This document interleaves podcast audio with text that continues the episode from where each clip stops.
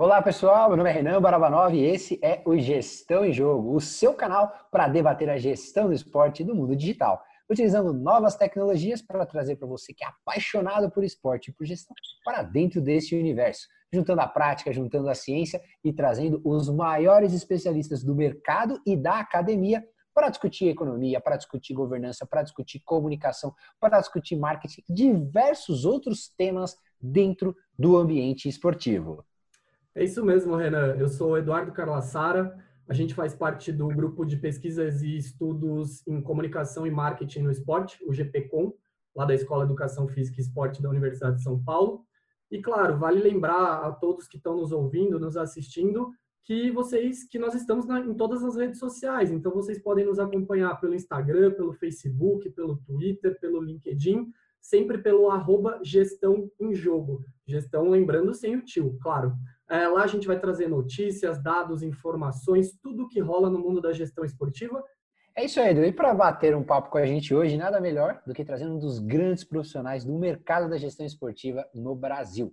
Sócio, da auditoria, sócio de auditoria da BDO, onde ele é líder na área de esporte total, tem 21 anos de experiência em auditoria de clubes e organizações esportivas, Comebol, CBF, Federação Paulista, Flamengo, Botafogo, Vasco, Fluminense, Corinthians, Guarani, Atlético Paranaense, Coritiba, Atlético Mineiro, Cruzeiro, Figueirense, Pênalti, Nike. Não dá para citar todos aqui, porque uma enormidade. A experiência desse cara é fantástica. Além de ser membro da academia do jornal Lance. Estamos falando de Carlos Aragaki. Tudo bem, Carlos?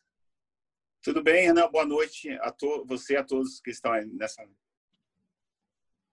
Bacana. Antes de mais nada, Carlos, é importante a gente entender um pouquinho sobre o cenário da auditoria e das demonstrações contábeis nos clubes de futebol. Né? Essa é, querendo ou não, é uma dúvida que muita gente na gestão esportiva tem, porque as pessoas, os profissionais que atuam na gestão esportiva, geralmente eles entendem de futebol, só que entendem muito pouco de contabilidade. Na verdade, vamos falar aqui, vamos confessar que pouca gente entende de contabilidade na sociedade como um todo, né? Se você não é da área especificamente. Você participou da elaboração da cartilha para padronizar as práticas contábeis nos clubes de futebol é, profissional, né? Que foi uma parceria com a CBF, do CFC e Bracon. Você participou também do grupo que elaborou aquela resolução 1005 de 2004 do Conselho Federal de Contabilidade, que é sobre contabilidade em entidades esportivas, que são dois marcos da contabilidade para a gestão do esporte. Qual é a função e a importância das demonstrações contábeis para os clubes de futebol no Brasil, Carlos? É, as demonstrações contábeis dos clubes elas são fundamentais para a boa gestão do clube, porque é a partir delas que não só o, o público interno, que seriam os dirigentes, conselheiros e a administração, mas o público externo tem a percepção de como estão as finanças de cada clube se os clubes são superavitários, se os clubes são deficitários, se os clubes estão ou não endividados e qual a perspectiva anual a partir dessa informação. Então, é uma informação bastante útil do ponto de vista da gestão. Carlos, e uh, ah, para quem é leigo no assunto, para quem talvez a gente esteja falando aí para pessoas que conhecem muito de contabilidade, mas também para pessoas que não conhecem absolutamente de contabilidade, como eu, por exemplo. É, para um leigo que não conhece nada de dados contábeis, uh, o que, que, eu devo olhar quando eu quiser extrair informações relevantes de uma demonstração contábil uh, para saber a situação do meu clube ou daquele clube que eu tenho interesse? Quais são os dados que eu preciso buscar primeiro e de que forma olhar para esses dados? É bom, eu diria o seguinte, né, que para as pessoas totalmente leigas na contabilidade, Hoje é uma grande vantagem, porque a partir das pessoas como eu, que trabalhamos na contabilidade, na auditoria dos clubes de futebol é, e geramos os balanços, muitas pessoas começaram a fazer as análises de balanço. Então, você tem vários meios que, anualmente, quando os balanços dos clubes saem, já dão pronta para o, o leitor, vamos chamar você de leitores, é, as análises. É, e muitas delas são simples de serem verificadas a partir de quadros que é, acompanham, por exemplo, você demonstra pelo balanço o endividamento bancário, o endividamento tributário, o endividamento com salários de cada clube de futebol, compara-se os 20 clubes da Série A, os 20 da B, e isso é feito anualmente, você também consegue ter projeções anuais. Então, eu diria que o público, no geral, ele só tem que ficar atento em em que momento os clubes, os balanços surgirão. E o momento, né, excetuado-se agora por conta do Covid-19, é 30 de abril. 30 de abril é a data limite para que todos os clubes publiquem os balanços financeiros. E quando eu digo publique-se, é no próprio site. É, não é mais obrigado que se publique em jornal, embora alguns clubes queiram colocar em jornais, sim. Mas no dia 30 de abril, o site de todos os clubes e das federações, no caso a nossa aqui, a Federação Paulista, devem receber esses balanços financeiros. A partir disso, é, no dia 1 de maio já começam a ser divulgadas as análises em, em, praticamente em todos os meios de comunicação. E isso para clubes de Série A, Série B, Série C, uh, qual a gama de clubes que é coberta por essa regra? Todos que estão filiados à federação? É, a regra em si é que todos os clubes de futebol profissional deveriam elaborar o seu balanço financeiro deveriam ter este balanço submetido a uma auditoria independente para testar esses números e deveriam divulgar no site.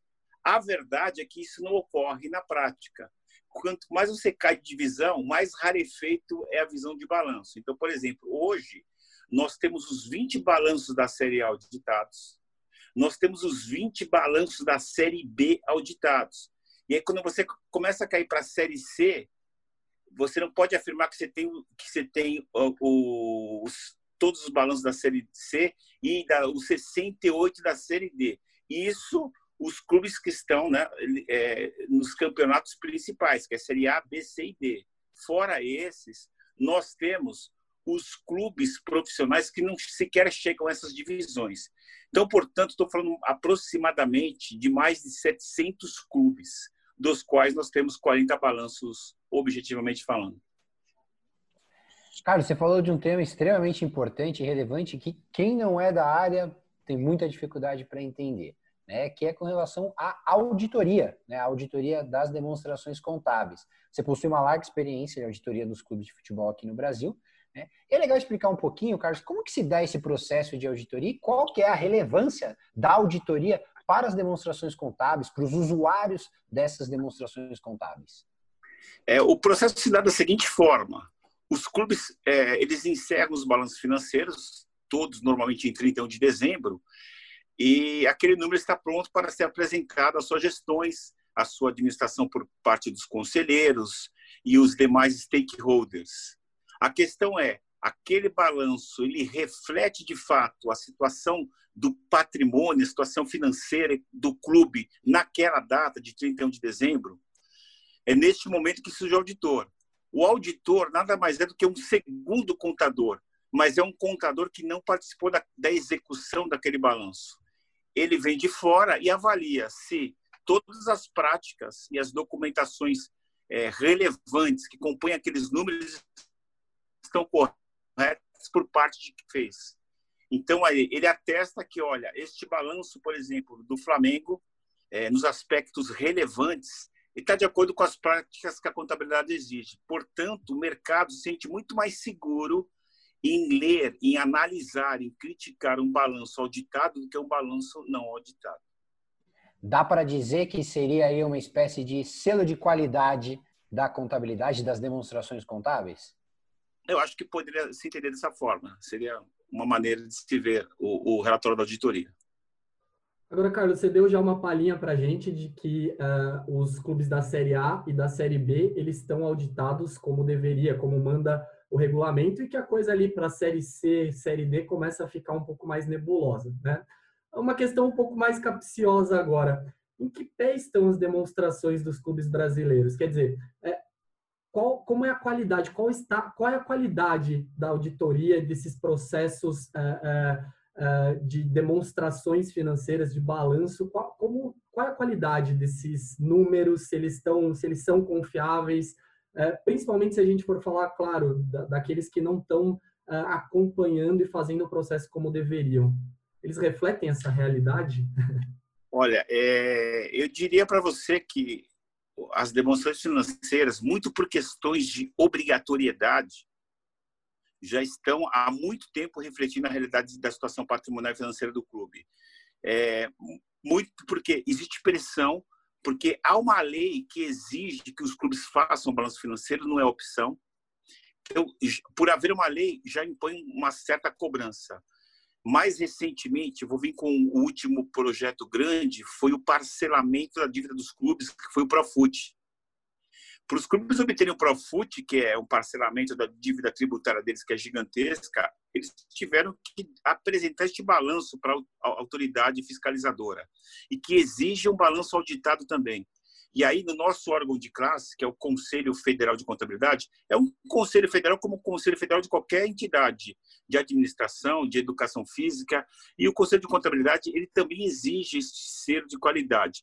Então, quando o balanço é apresentado auditado, ele traz uma responsabilidade para quem fez e uma responsabilidade também para quem auditou. Então, isso dá uma credibilidade muito maior. Adiciona-se a isso a mídia. Né? Hoje em dia, a mídia é, nunca foi tão atrás de balanço e a torcida como nunca o foi no passado. Né? Hoje a gente arrisca dizer que existe torcedor de balanço. O cara recebe e começa a utilizar: ah, meu clube é o que fatura mais, o meu clube é mais endividado, sem contar para fechar que tem um benchmark da Europa. Né? O que roda lá na UEFA chega aqui no Brasil. E aí começa a falar: olha, clubes bilionários, Barcelona, Real Madrid, Bayern de Munique. Então, isso aqui também chegou no Brasil. Era exatamente aí que eu ia chegar, inclusive, é, perguntar para você sobre os clubes uh, internacionais. Quer dizer, como nós estamos em relação a eles, né? É, e se o processo de auditoria é, é o mesmo daqueles clubes, como funciona aqui no Brasil? Enfim, não sei se o Renan quer complementar com mais alguma coisa, mas principalmente estabelecer esse comparativo entre, entre situação Brasil e situação clubes internacionais. Bom, o primeiro ponto é, é aquela questão de, da ordem de grandeza de euro para reais. Né? Os faturamentos dos clubes europeus não se comparam com os nossos, é, estão muito à frente.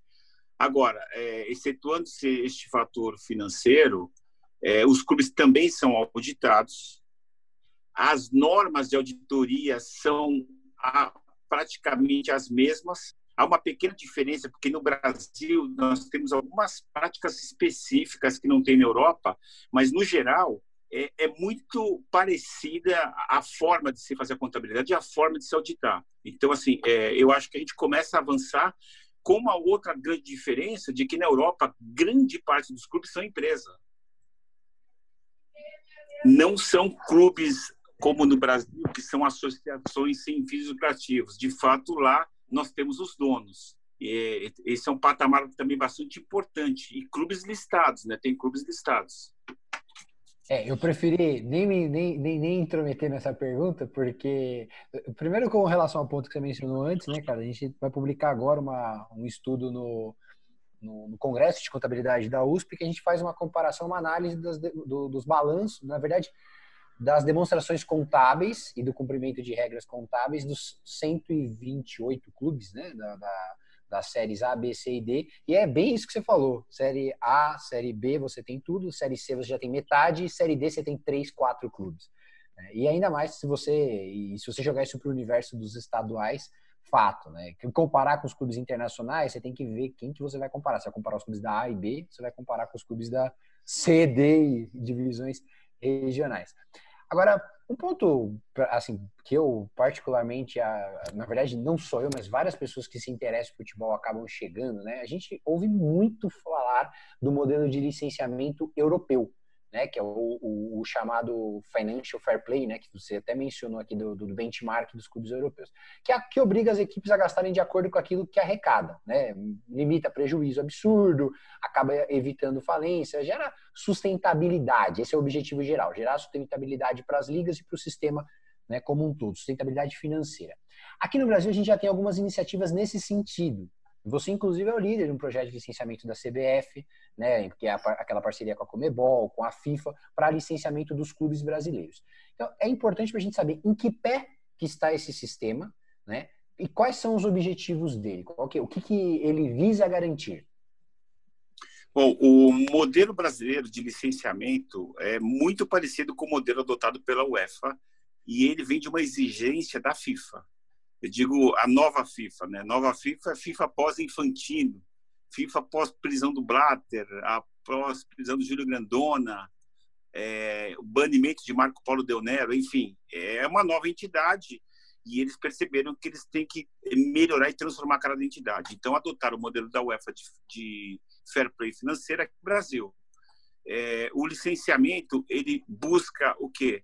É que os clubes consigam andar com as próprias pernas, ou seja, não gastem mais do que tem de receitas, tenham equilíbrio, é, equilíbrio na hora de contratar jogadores, ou seja, você não despender um valor acima do que você pode ter de receita na contratação, porque aí o clube não vai bem, você perde jogador e fica com o passivo, fica com a dívida, e aí o resultado é esse balanço de clubes brasileiros, todos praticamente, é, em sua maioria, com grandes dívidas trabalhistas, fiscais e por aí vai. O projeto ele já tem andamento nas séries A e B, ele já se iniciou. A série é mais avançada, eu diria. É, são cinco itens que pegam o fair play: estrutura, gestão, administrativo, financeiro e jurídico. Ponto de vista financeiro, que é o nosso, é, pega essa parte de balanço e orçamento. Tem um apêndice é, no licenciamento parte financeira, que é o modelo de fair play financeiro, que também está sendo introduzido. Como que está o fair play agora? É, o César Grafietti, talvez você já deva ter ouvido falar, né? Não, os demais aí talvez não, mas o César Grafietti, ele foi diretor do Itaú BBA na área de crédito. Então, num dado momento do passado, ele e o pessoal do Itaú BBA resolveram fazer análise de balanço de clubes como se fossem conceder crédito que eles concedem lá no Itaú BBA para as empresas. E aí começaram a analisar do ponto de vista de visão de crédito. É, vários anos, todos os anos sai essa lista do Itaú BBA com análise do balanço dos clubes. E aí o Grafietti ele foi convidado para a CBF para que ele faça o parte do grupo do Fair Play financeiro. Então, a partir disso, o Grafietti, que hoje ele mora inclusive em Milão, ele visitou é, várias ligas, visitou a UEFA para entender o benchmark de lá e trazer para o de cá. Então, hoje já está montado praticamente o desenho, é, será uma espécie de um rating os clubes entraram no rating. É, esse rating, o Grafete recebe para fazer as análises do fair play. O que, que, substancialmente ele usa no rating? O balanço dos clubes, balanço financeiro, a demonstração do resultado do fluxo de caixa. Com base nisso, ele vai mapeando. E nós, pelo nosso lado, nós criamos a ferramenta para que os clubes insiram os dados nesse sistema. A partir disso, os clubes vão ser ranqueados. Então, de repente, como se fosse é, realmente uma agência de rating. O Flamengo pode ser AAA, Palmeiras A, A, B e por aí vai. Aqueles que tiverem um rating muito baixo acima dessa métrica são os que estão propensos a ter alguma penalidade no fair play financeiro, que vai desde a mínima, que é uma sanção verbal, é, ou, ou um, um ofício da CBF, a máxima, que é, eventualmente, ser suspenso de participar de um campeonato internacional como Copa Libertadores América, Copa Sul-Americana, ou subir da Série B para a Série A. Essa é a sanção mais grave. Não, perfeito, a explicação muito clara. É, agora vou, vou fazer. A gente tem que colocar um pouquinho aqui na fogueira, né? Então claro. vamos lá, Carlos. Essa, essa é a questão. A gente já teve algumas tentativas, não parte, não um sistema de licenciamento como esse, mas algumas outras tentativas de, é, de fiscalizar, de, de, ir atrás, de, de podar um pouco, limitar um pouco os gastos, né? exigir um pouco mais de responsabilidade dos clubes. E lá fora isso já vem dando certo, né? Os clubes estão agora o, o City inclusive está tá suspenso provisoriamente da, da próxima Liga dos Campeões. Aqui no Brasil, aí é uma pergunta bem capciosa mesmo. Dá para botar fé que esse sistema vai funcionar? E que qual a sua visão acerca disso, Carlos? É, eu, eu, tenho uma visão de que é, o sistema vai funcionar sim.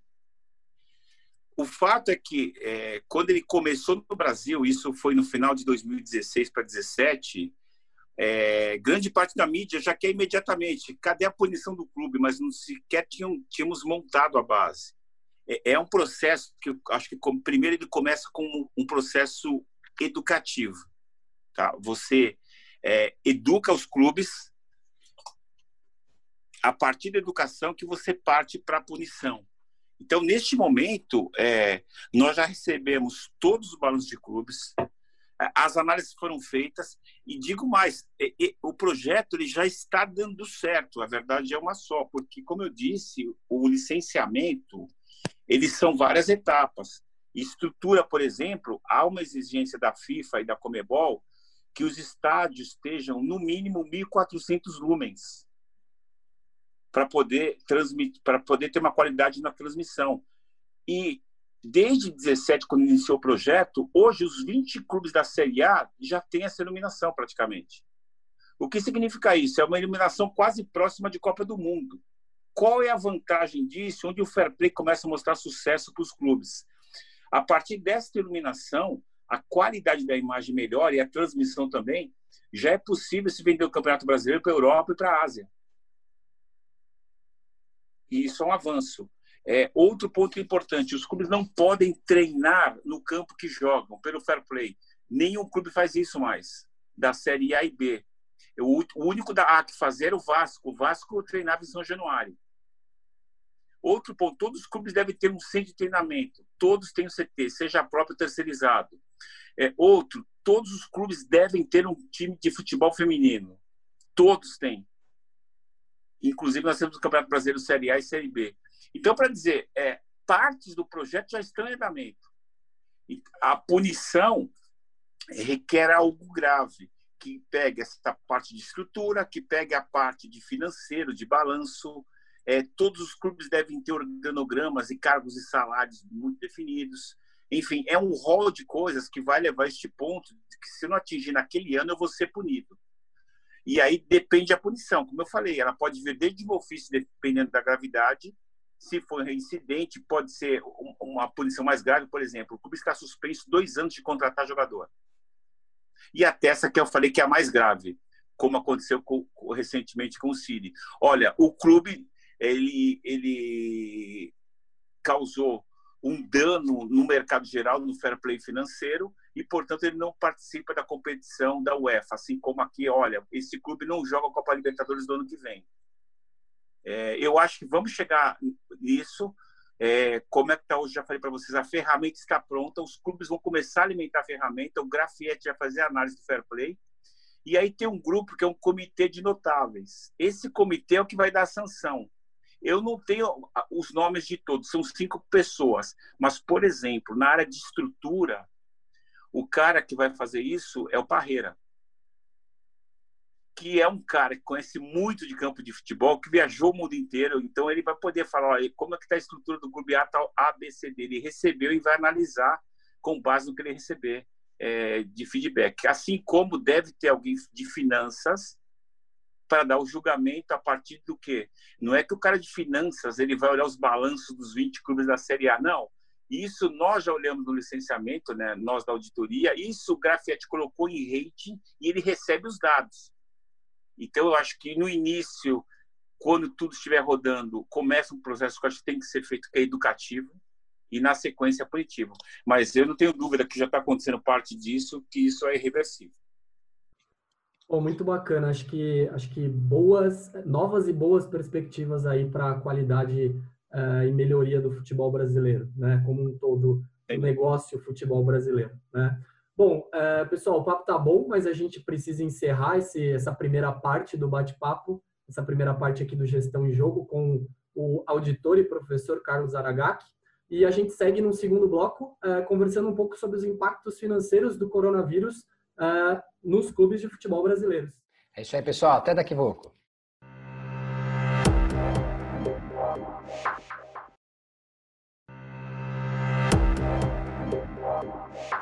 Estamos de volta. Eu sou o Renan Barabanov e voltamos com Gestão em Jogo. Eu sou Eduardo Carlassari e a gente segue com o nosso convidado de hoje, Carlos Aragaki. E, Carlos, no último bloco, a gente falou sobre o processo de auditoria e da importância da contabilidade para os clubes de futebol brasileiros. É, agora, a gente não tem como deixar de falar dos impactos sofridos, claro, é, pela, por, por conta do Covid, os impactos financeiros, principalmente nos clubes de futebol. Com base na sua experiência, na sua atuação profissional, já dá para dizer que a gente tem clubes que vão sentir mais? E se sim, por quê? É, como eu falei na, na, primeira parte, são mais de 700 clubes profissionais no Brasil, sendo que grande parte desses clubes, de novo, estão fora do eixo das sedes A, B, C e D do brasileiro. São aqueles clubes ditos regionais, que disputam em cada estado seus regionais. Então, vamos pegar São Paulo como um exemplo bom para mostrar um pouco do impacto disso. Hoje, o líder por pontos do Campeonato Paulista é a equipe do Santo André. Com o campeonato parado e sem a perspectiva de retorno no curto prazo, significa dizer o seguinte: os contratos de trabalho dos jogadores do Santo André eles vencem todos no final de abril. Ou seja, se o campeonato retorna em maio, o time não tem jogadores para jogar o campeonato paulista. Isso se o paulista retornar. Por conta disso, ele teria que usar um time de base. Então, isso é um pouco do, do reflexo do que já está ocorrendo. E não é só o Santo André é o modelo, mas, linhas gerais, os times regionais pequenos, todos fazem contratos de tiro curto, é só para o campeonato regional. Por quê? Os jogadores saem e começam a procurar clubes para jogar na Série A, B, C, D do brasileiro. É, Adiciona-se a isso que a última parcela de transmissão não foi paga na maioria dos estados. Então, se o regional não volta, esses clubes ficam sem receita, o que torna mais grave a situação deles. É verdade. E, e cara, você falou aí da questão contratual dos jogadores, né? falou da questão da, das receitas né? Do, de alguns clubes. É, tem, a gente deve ter uma infinidade de áreas, né? Ou, a questão da, da arrecadação das, da, de direitos de transmissão também. Fora isso, relacionado à parte assim com o torcedor, é, é, essa proximidade com o torcedor, consumo de produtos, é, os custos que continuam, quais áreas dos clubes, além dessas, vão sofrer ainda mais? Você acredita que vão, é, vão penar e principalmente penar para se recuperar? Bom, uma área que, que estava em alavancagem começa a cair é o sócio-torcedor. Porque o cara fica sócio-torcedor para ajudar o clube, mas também muito mais porque ele quer ter o ingresso dele com comunidade, ingresso para grandes jogos e ele paga a anuidade do programa de sócio torcedor. Sem jogos e com esta crise, muita gente começa a pensar no bolso. É, será que eu devo manter meu programa de sócio torcedor ou segurar? Então tem muitos que estão a cada dia os clubes estão verificando recentemente baixas dos programas, é, ou seja, gente saindo literalmente. É, e por aí vai, em toda a cadeia. Por exemplo, é, uma outra fonte de receita, ainda ligada à televisão, à transmissão, é o pay-per-view. Então, de novo, é um outro gasto no bolso do brasileiro que está em casa. Claro, os que, são, os que têm uma necessidade maior de sobrevivência é, vai tornar supérfluo. Para que, que eu vou pagar o pay-per-view? Suspende o pacote pay-per-view. É, então, você vai afetando o clube de várias formas: televisão, patrocínios, é, até um susto, né? Porque quando a Adidas, que é um gigante do patrocínio, olha para o Flamengo e diz: olha, é, vamos reduzir o pagamento do patrocínio do Flamengo e dos demais que são patrocinados pela Adidas, como deve acontecer com São Paulo e Cruzeiro, que dirá os pequenos patrocinadores. E é, na verdade, que hoje os clubes têm um conjunto de pequenos patrocinadores nas suas camisas, né? Então, assim, está é, tá sendo afetado de todas as formas. Do ponto de vista interno, para aqueles que têm clube social, é a mesma coisa. O sócio é capaz de pagar manutenção, não está podendo ir no clube. É, então, é uma cadeia, né? É uma cadeia que vai afetando várias áreas. E aí, qual que é o lado crucial disso? Você tem uma folha de pagamento que o atleta está lá o contrato de um ano, não dá para você mandar embora, como numa empresa é, que você faz um contrato CLT e demite. Não, você assinou né? contrato. E, cara, você, você tem multas contratuais. Então, ou seja, você não tem receita nenhuma neste momento e tem que honrar a folha de pagamento. Como fazer? Agora, Carlos, é, a gente nota, principalmente nos clubes da Europa, algumas, algumas ações, alguns esforços para tentar minimizar um pouco os impactos uh, desses efeitos, né? Esses efeitos, problema de pagamento de salário, principalmente queda de arrecadação de sócio-torcedor. Uh, mas aqui no Brasil, na sua opinião, tem alguma coisa que pode ser feito para tentar amenizar esses efeitos? Quer dizer, os clubes estão fazendo muito pouco aqui. Existiria, na sua opinião, alguma coisa que eles poderiam estar fazendo para tentar minimizar os efeitos? Quer dizer, como eles podem se proteger ou diminuir esses efeitos, na sua opinião? Uh, porque acho que muito é, pouco está assim, sendo feito, né? Olha, eu particularmente, eu, eu não afirmaria que muito pouco está sendo feito. É, porque, por exemplo, algo que já foi feito imediato é a decisão de dar férias aos jogadores até o dia 20, a partir desse primeiro de abril. É, com essas férias até o dia 20, é, qual que é a vantagem disso? É, de repente, você pode estender o brasileiro até janeiro. Com isso, é, se o pico do Covid-19 cai, é, que era o nosso sonho de todos, né, ele começasse a cair no final de abril, início de maio, Talvez eu poderia colocar os jogadores para treinar na segunda quinzena de maio e iniciar o regional ainda em junho com o portão fechado. É, com isso, as receitas de televisão não seriam perdidas. Então, ou seja, foi uma ação importante. É, outras que podem estão sendo feitas é negociação de redução salarial. Já que eu não posso cortar, eu tento reduzir ou via sindicato ou via indireto com o próprio clube. A FIFA recomendou que as negociações sejam via sindicato. Mas há clubes que já negociaram redução direto. O São Paulo já reduziu o salário, o Fortaleza e Ceará estão negociando redução de salário e por aí vai. Há clubes que não fizeram nada que ainda tem o caixa. É o salário, estou falando do salário de março, que foi pago agora em abril, e agora vem o desafio: o salário de abril vai ser pago em maio esses dois meses ainda dá para ter o jogo. Agora, se o futebol não volta, a coisa é muito mais crítica. Outro ponto que pode ser utilizado é, é o pagamento do direito de imagem.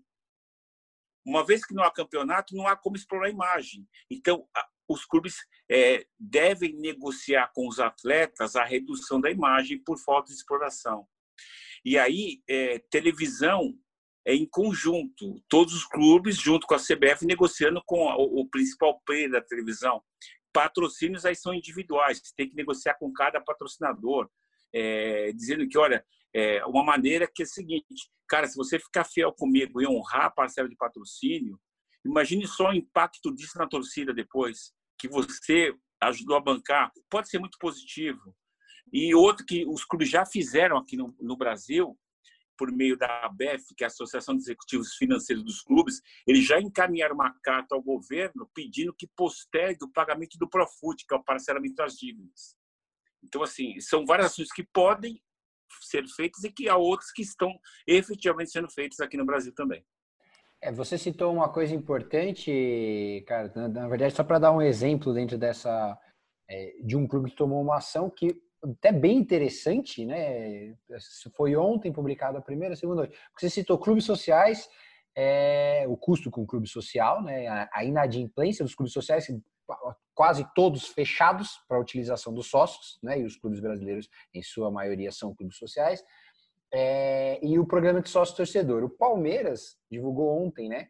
Que todos os, os valores dos meses das mensalidades, tanto do programa de sócio torcedor, serão revertidos para a compra de ingressos ou para quem já tem o ingresso incluso no preço, para poder levar acompanhante até o final de 2021, das próximas duas ou três mensalidades, enquanto não houver jogos. E no, no caso do clube social, do Palmeiras como clube social, a mesma coisa, o clube está fechado, então durante o tempo que estiver fechado, é, esse valor da mensalidade será revertido para o associado do clube social, né? É, poder utilizar seja na lanchonete, qualquer outra forma, né, para pagar os próximos, ele vai ter como se fosse um crédito. E isso é, denotou assim para o mercado, até muitos, vi alguns jornalistas escrevendo sobre o tema e falando, olha, o clube está se aproximando do torcedor, do seu torcedor e do seu associado num momento de necessidade, né? Então é até uma ação relacionada a isso que está falando. Exatamente. É, são essas ações que elas estão ocorrendo. De uma maneira ou de outra, os clubes vão tentando é, se cativar para segurar, né? o seu torcedor, por exemplo, ou o associado do clube social. São esses os caminhos que eu vejo nesse momento. E aí, Carlos, só uma dúvida. Por exemplo, você comentou que é, talvez o campeonato pudesse se estender até para o próximo ano, né? É, e aí, no, na, na, nossa primeira conversa, você comentou que é, todos os clubes têm que liberar balanço até abril. É, existe algum impacto, caso o campeonato se estenda é, contabilmente, até para o pessoal que é leigo, inclusive eu, existe algum impacto ou haveria necessidade de alguma, algum ajuste nessa data limite para para prestação de contas de balanço? Contabilmente, as coisas seguiriam como sempre seguem? Existe algum alguma coisa sendo conversada ou algum impacto sobre isso? Olha, é, é, os próprios clubes também endereçaram ao governo um pedido pra, para postergar o prazo de publicação de balanços. Lembrando o seguinte, o prazo de 30 de abril de 2020 são para os balanços de dezembro de 19. O que vai acontecer na prática é que, independente de como a regra do jogo se dê e como é que vai se desenrolar a crise, é, é previsto que no balanço de 31 de dezembro de 20, que vai ser publicado até o dia 30 de abril de 2021, naquele balanço do ano que vem nós vamos enxergar o tamanho das perdas. Porque é provável que as receitas cairão. Um clube, por exemplo, uma empresa é, de azeites, ela saiu dos quatro do Rio e do Maracanã. Ela deixou o patrocínio. Então, essa receita foi perdida. Eles vão ter que buscar de novo um novo contrato, então isso vai impactar nos números. A receita vai cair. O Renan deu exemplo aí do, do Palmeiras com o sócio torcedor e no clube social. Mas mesmo com essas benesses que estão sendo feitas pelos clubes, olha, você vai poder levar uma acompanhante até o final, é, vai utilizar a parceira que você não paga de manutenção do clube para poder assistir jogos, ainda assim é sabido que a gente que já saiu do programa e que vai demorar um pouco para retornar no programa de, de novo. Então, ou seja, a, é, a, contabilidade, o que, ela vai fazer é, no balanço de 30 de dezembro de 2020, ela vai mostrar o tamanho que foi o rombo. Não dá para se prever agora porque a gente não sabe quando que o futebol volta. Pode voltar, voltar é, em dois meses, pode voltar daqui a três ou quatro. Um outro cenário grave que é, faltou a gente comentar, por exemplo, campeonato regional. Muitos clubes pediram antecipação já do regional, porque não tinha caixa para pagar o salário. E aí, esse clube não tem receita, então ele não vai pagar a federação. E a federação que pegou o dinheiro, como é que ela vai pagar o banco? Enfim, é uma, é uma cadeia que, eu diria, de alguma forma, todos perderão é, e o balanço próximo de 2020 vai ser um balanço excepcional, porque vai refletir essas perdas, certamente. É, e na verdade, todos perderão e alguns não sobreviverão, né, Carlos? A questão é, é até um pouco mais, mais profunda. É, Carlos, assim, a gente está falando dos impactos do coronavírus, eu acho que os impactos talvez seja uma questão bem niveladora do, do, da pandemia, é que todo mundo vai sofrer em maior ou menor grau. Né? Até quem vai tirar alguma vantagem, por exemplo, sistemas de transmissão online, todo mundo vai ser impactado, porque é uma pandemia, né, algo global. É, agora, se a gente parar para analisar, pensar um pouquinho, fazer um pouco de, de, utilizando a sua experiência, o seu conhecimento, tempo de atuação na área, né? O que você já viu, o que você já, já é, trabalhou em cima disso, o que você já pensa sobre isso, é, e o momento que a gente vive, o que, que pode ser feito neste momento em relação ao futuro? Né? Como que os clubes, de, de uma certa forma, como eles podem aprender, é, utilizar essa situação como uma lição, para que nas próximas situações, não, não, digo que nós teremos uma próxima pandemia, mas situações de crise, eles tenham é, ferramentas para lidar melhor do que eles estão ou vão lidar no, com, com, o caso do coronavírus. Né? Quais lições o mundo do futebol pode tirar dessa pandemia? E aí, deixa eu só complementar antes de você responder, Carlos, desculpa, é, mas, por exemplo, a gente viu que o Wimbledon tinha um seguro contra pandemias e vai receber uma baita bolada pelo cancelamento do campeonato esse ano. Quer dizer, algumas ações que, que ou alguns cuidados que teoricamente são pequenos podem garantir é, é, é, o futuro ou a estabilidade em casos como esse, né? Então, é, só para complementar isso, existe alguma alguma coisa que dá para ser pensada no futuro? E eu vou complementar com mais uma. É, na sua opinião, claro que tudo é muito incerto. É, quanto tempo vai demorar para a gente voltar a um cenário de estabilidade? Pensando nos clubes de futebol, claro. é, é, é, um exercício difícil de previsão, porque é, nós temos que colocar o seguinte ponto. É, muito depende do pico do Covid-19 aqui no Brasil e da sua queda. Se isso ocorre em dois meses, talvez os impactos não sejam tão grandes, porque os campeonatos ocorrerão. É uma questão de ajustar a agenda. É, alguns sofrerão, porque, por exemplo, se tiver que ajustar a agenda, quando, a gente sabe quando tem jogo do, do, campeonato da internacional como Libertadores de América no meio de semana, não tem jogo do brasileiro. Só que agora não, né? Nós, olha que nós temos pela frente: Copa do Brasil, o regional que não acabou, o brasileiro, Libertadores de América, Sul-Americana e eliminatórias da Copa do Mundo, tudo no segundo semestre. Então, é, corre o risco de você voltar a jogar quarta-feira pela Libertadores, na sexta-feira pelo Brasileiro, domingo pelo Brasileiro. É, seria a saída para você manter é, todo o cronograma. Mantendo o cronograma de todos os jogos, recebe-se a receita de 100% da transmissão e do pay-per-view. É, então, assim, é um cenário para dois meses. Se isso aumenta, aí é mais drástico, porque literalmente a televisão vai reduzir o pagamento, o patrocínio cai, enfim, tudo começa a cair. Agora, há uma esperança que eu vejo, que é, é a me parece que a China já pensa em retomar o campeonato em breve. O, o que demonstra que eles têm lá esse estudo de picos da doença e queda é um fator positivo e até assim otimista, né? Não só para o futebol, mas eu acredito para o geral. É, então, pode falar. É, só para pegar o raciocínio, o raciocínio de receita. Ponto de vista clube de futebol, eu acho que há que se organizar um pouco mais, porque, por exemplo, Flamengo, Santos e o Bahia já fecharam o seu balanço financeiro e já divulgaram são três clubes de 20. Então, eu acho que é a hora de se organizar melhor. Porque o Covid que pôs é, essa pequena pausa, porque os clubes estão fechados, eu não consigo finalizar, eu não consigo terminar a auditoria porque não tem ninguém para separar os documentos do clube, porque os documentos são manuais e muitos clubes não estão no sistema, o cara não tem um sistema, um RP que tem. É, se eu tivesse um RP bom, a auditoria poderia ser feita toda por home office. Outra, eu posso melhorar a questão de estatuto. Cara. Por quê? Porque a assembleia está parada. Você pode ter tem clubes que têm balanço fechado e não tem como fazer assembleia. Grande parte dos sócios dos clubes tem uma idade avançada, acima de 60. São grupo de risco. Como é que você faz uma assembleia nesse cenário? Não dá. Então eu vou ter que começar. Acho que a lição é eu vou ter que rever todos os tópicos. Olha, vamos mudar as datas de assembleia, vamos reduzir, vamos forçar que os balanços fechem antes. Isso só falando da parte de finanças, né? No geral, há muita coisa a ser feita. Eu acho que o Brasil inteiro, o mundo inteiro vai crescer com isso.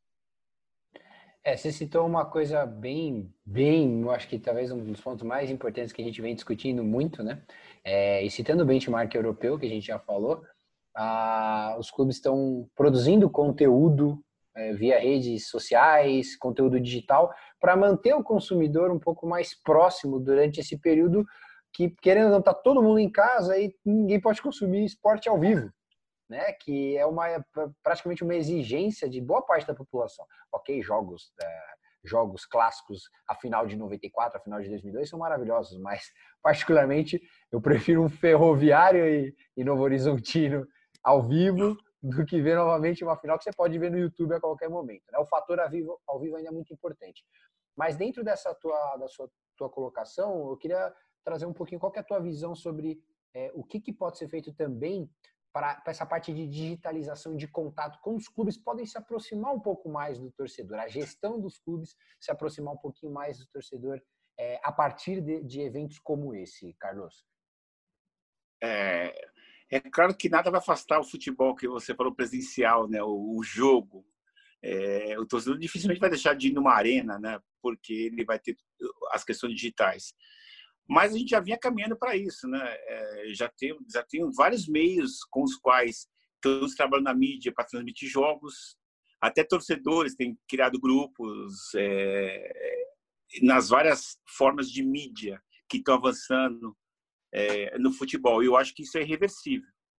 É, hoje você você quer assistir um, um, um, jogo da UEFA, você está lá no seu celular, em qualquer situação você consegue. Se você apagar a assinatura, você assiste um jogo é, clássico da Champions League, não é verdade? É, eu acho que aqui no Brasil você tem, é, sei lá, o Flamengo, o Botafogo, o Vasco, o Fluminense estão no Rio de Janeiro, mas tem uma torcida gigante no Brasil inteiro. Então eu tenho que aprimorar digitalmente para que todos tenham acesso. Talvez chegue a um ponto em que cada clube vai ter a sua própria televisão e falar assim, olha, só coisas do nosso clube e, conectar os torcedores, né? O mundo digital está próximo disso, mas de novo, nada isentará sentar na arquibancada e, sentir a emoção do jogo ao vivo. Né? É, sem dúvida, a experiência do ao vivo, ela ainda, é, o digital ainda não consegue é, é, é suprir essa experiência, é, esse entretenimento do, do, do, jogo, do espetáculo ao vivo, né? Ah, bom, o papo está ótimo, mas a gente precisa encerrar por aqui é, nos despedir do Carlos Aragá, que é um profissional que trouxe, acho que, um bate-papo de altíssimo nível aqui para a gente. É, e queria é, agradecer em nome do Gestão em Jogo, em meu nome do Renan, é, a sua presença, Carlos, agradecer e dizer que as portas do Gestão em Jogo estão sempre abertas para a gente discutir, sempre em altíssimo nível, é, a gestão financeira em clubes de futebol ou qualquer outra esfera dentro do, do esporte brasileiro e internacional. Muito obrigado, viu? Olha, agradeço, agradeço a vocês por essa oportunidade e certamente já conheço o Renan há um bom tempo. Eu estou à disposição sempre que for possível para a gente fazer programa e quem sabe não, nós não vamos fazer alguma coisa aí é, ao vivo, né? Todos juntos, num futuro é próximo. É a expectativa de todos. É isso aí. Tanto é que a gente está vivendo essa situação inusitada, né? Que é o nosso último, a última vez que eu tive a oportunidade, ano passado, já, já entrevistei o Carlos duas, três vezes, e ano passado todas as outras oportunidades foram ao vivo, né? E agora nós estamos nos adaptando a essa situação. Muito obrigado de verdade, Carlos, falando por experiência, um dos grandes nomes da contabilidade do futebol brasileiro, sem dúvida alguma. É, e vale lembrar que essa plataforma também é de vocês, né? O Gestão em Jogo foi feito para você participar. Então curta, compartilhe, deixe seus comentários, envie as suas sugestões de temas, o que você quer ver sobre o mundo da gestão do esporte aqui no Gestão em Jogo. Aproveite para curtir nossas redes sociais, fique por dentro daquilo que acontece no mundo esportivo, com conteúdo atual e de qualidade. Grande abraço!